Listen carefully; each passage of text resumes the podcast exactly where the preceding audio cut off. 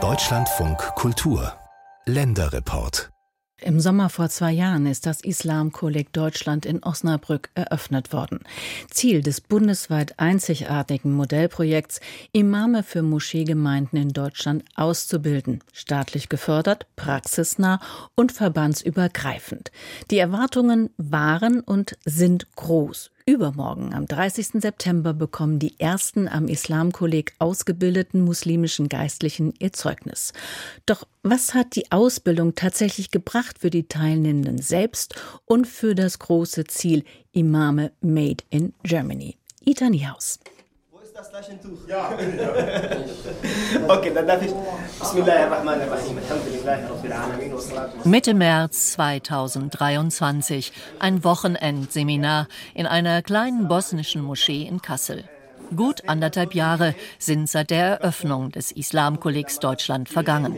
Es gibt so Gebetsrichtung, die uns als bekannt, äh, die Richtung Richtung Mekka, oder? Ist bekannt. Und das ist praktisch Todesrichtung. Das heißt, in dieser Richtung, Kopf hier in die Richtung, wird gewaschen, wird auch beerdigt.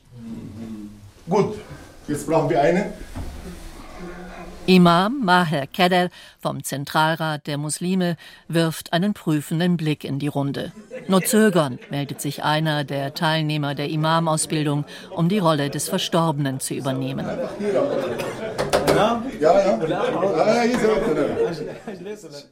Schritt für Schritt erklärt der erfahrene muslimische Geistliche die Abläufe der Totenwaschung nach islamischer Sitte.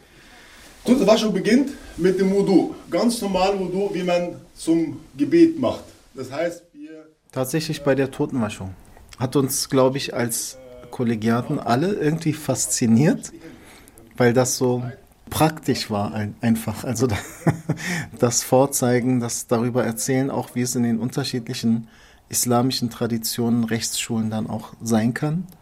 Das war auch nochmal in der Praxis für uns spannend.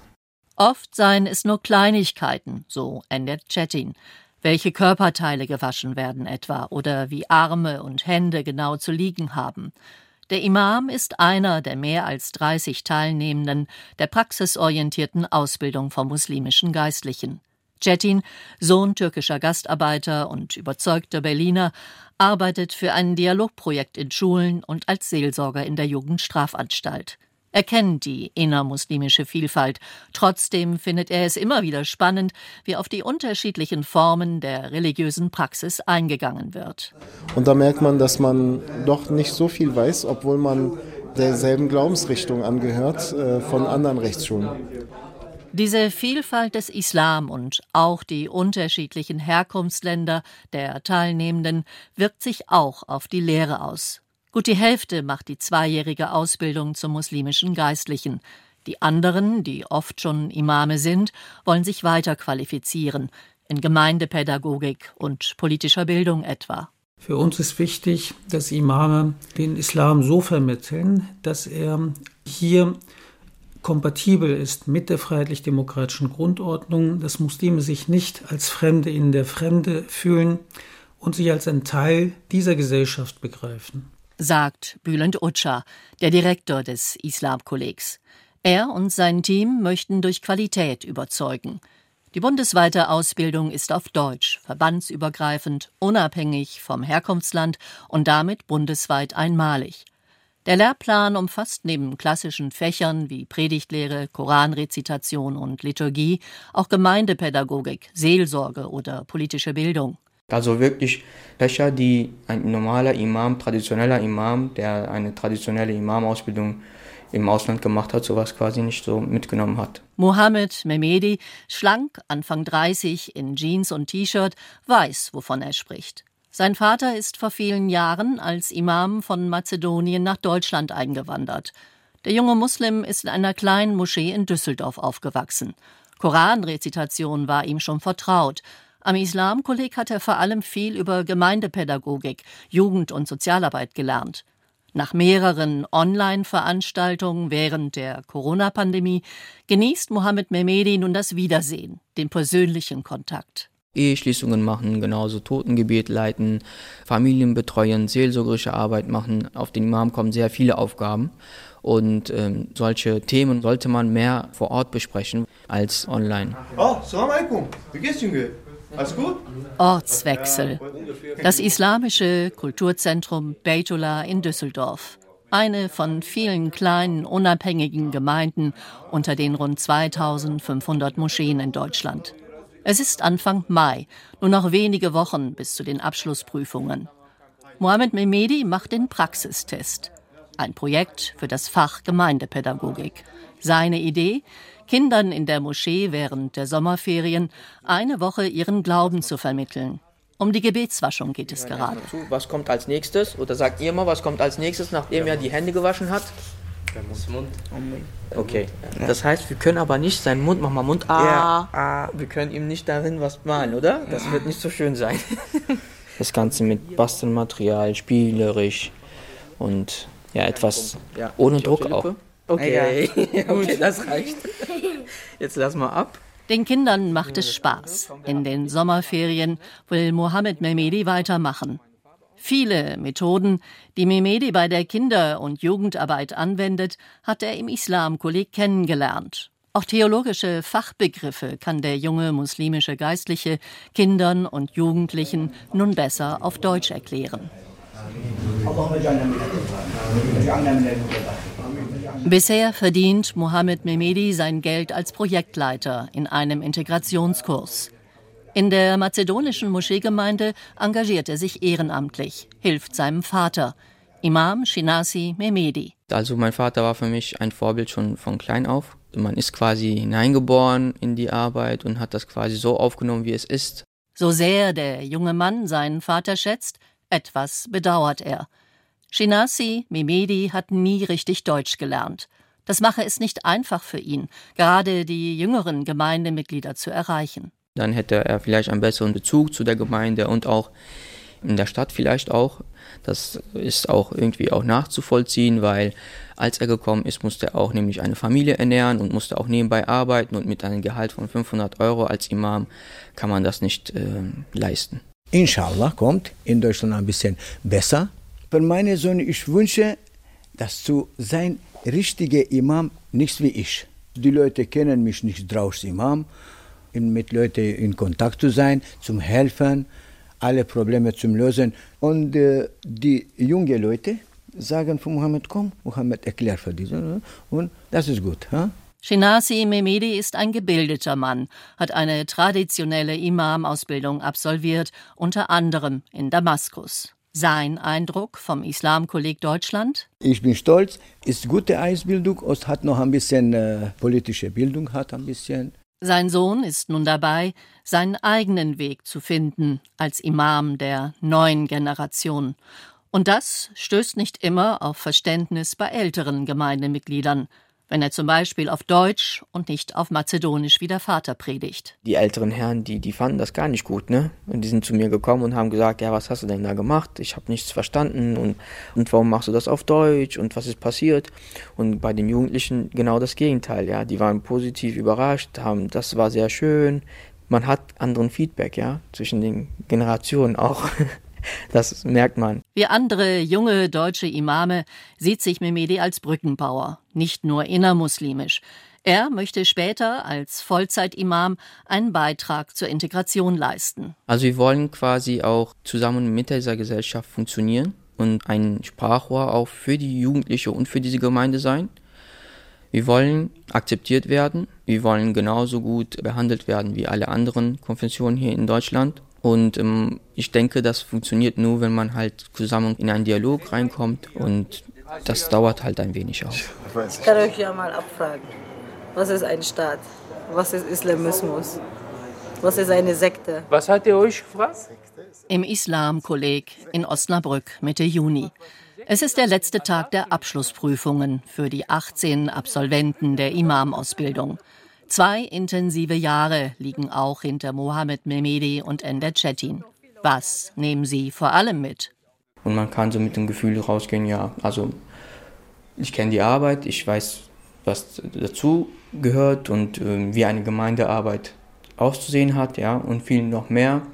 Das Gefühl der Sicherheit. Vieles wurde klar wiederholt, einiges war auch neu. Das Gefühl, dass man eben ein Imam ist, ein Imam made in Germany, ein Imam der ersten Generation der Ausgebildeten in, durch die IKD. Der Bedarf ist groß, nach wie vor jedoch sind die Berufsperspektiven ungewiss. Mohammed Mehmedi ist einer der wenigen, die von Gemeinden ein Stellenangebot erhalten haben. Das Passende, angemessen bezahlt und in der Nähe der Familie, sei aber nicht dabei gewesen. Auch bei Ender Chetin hat sich bisher nicht viel getan. Noch läuft die Evaluierung des Modellprojekts. Kollegdirektor Büland Utschas erste Bilanz. Das Konzept habe sich bewährt, doch zufrieden ist er nicht. Der politische Wille fehlt hier an dieser Stelle. Natürlich darf der Staat nicht direkt Imame bezahlen. Allerdings könnte er die Sozialarbeit, die Bildungsarbeit, die Integrationsarbeit in den Gemeinden unterstützen und mit den Mitteln, die die Gemeinden dort einsparen, könnten sie dann schließlich ihre eigenen Imame finanzieren und sich damit auch unabhängig machen von ausländischen Regierungen. Wie ein roter Faden zieht sich die zentrale Frage der Finanzierung durch die Debatte um mehr Imame made in Germany. Vorschläge liegen schon lange auf dem Tisch. Doch in den vergangenen krisenreichen Jahren hat sich da wenig bewegt, weder bei der Politik noch bei den großen Islamverbänden. Der Bund und das Land Niedersachsen unterstützen das ehrgeizige Projekt mit rund 5,5 Millionen Euro. Juliane Seifert, Staatssekretärin im Bundesinnenministerium, ist sehr zufrieden mit der Entwicklung. Sie macht aber auch klar, es ist ja zunächst einmal Aufgabe der Religionsgemeinschaften selber, die Imame in dem Fall auch zu finanzieren. Und wir sehen ja bei sehr, sehr vielen Imamen in Deutschland, die in vielen Gemeinden tätig sind, dass das auch funktioniert. Und es gibt natürlich auch die Möglichkeit, dass mehrere Gemeinden sich zusammenschließen und darüber natürlich auch finanzstärker werden und man darüber dann eben auch die Möglichkeiten schafft, Imamstellen zu finanzieren. Nur wenige Moscheeverbände, unter anderem der Zentralrat der Muslime, setzen sich für das Islamkolleg ein. Es ist aber bisher nicht gelungen, die großen Verbände dafür zu gewinnen. In der Zukunft können wir von diesen Absolventen eine ganze Menge in Deutschland erwarten. Eyüp Kalyon, ehemaliger Leiter der DITIB-Imamausbildung und nun Generalsekretär des umstrittenen deutsch-türkischen Islamverbandes, bezieht sich mit seiner Äußerung auf die DITIB-Absolventen. Im Januar 2020 startete der Moscheeverband seine eigene Ausbildung in Deutschland. Druck aus der Politik, sich vom politischen Einfluss der Türkei zu lösen, und auch der Generationenwandel in den Gemeinden haben dabei sicher eine Rolle gespielt.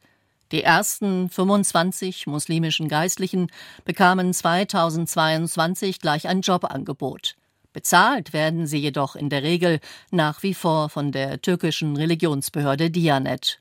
Großes Interesse an den Absolventen des Islamkollegs signalisiert Eyüp Kalyon nicht. Das müsste wirklich im Einzelfall geprüft werden. Den Fall gibt es derzeit nicht. Aber ich glaube, wenn die Voraussetzungen erfüllt sind, in DITIB-Moscheen aktiv zu sein, dann kann auch gerne ein IKD-Absolvent sich bei uns bewerben. Von den großen Verbänden glaube ich nicht, dass sie das unterstützen.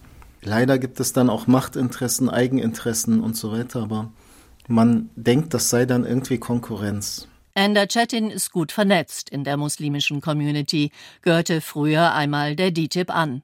Er ist überzeugt, dass es noch lange dauern wird, tragfähige Lösungen zu finden. Auch Bülent Utscha rät den Absolventen, sich mehrere Optionen offen zu halten. Er macht sich unter anderem für Imame in der Militärseelsorge stark.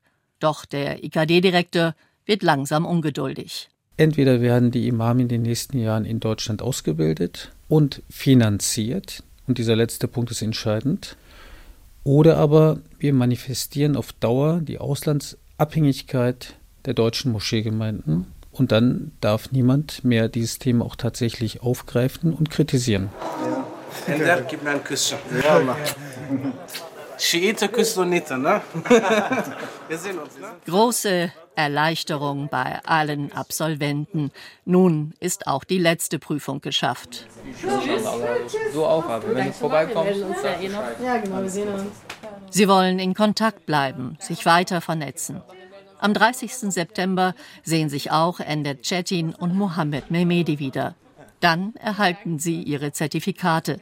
Als erste staatlich anerkannte muslimische Geistliche sozusagen. Wir haben auch ein Vertrauen, dass die Politik eben uns sieht und wertschätzt und auf die Bedarfe eingeht. Ich meine, ich war so lange in Moscheen tätig, man hat uns immer gefragt, ah, warum sprechen die Imame kein Deutsch und so. Und jetzt haben wir es ja. Jetzt haben wir Imame, die eben hier ausgebildet sind. Das heißt, jetzt muss das weitergeführt werden und na klar liegt auch die Verantwortung bei uns ein bisschen, aber wir schauen, was sich ergibt. Imame Made in Germany am Samstag bekommt der erste Jahrgang seine Zeugnisse.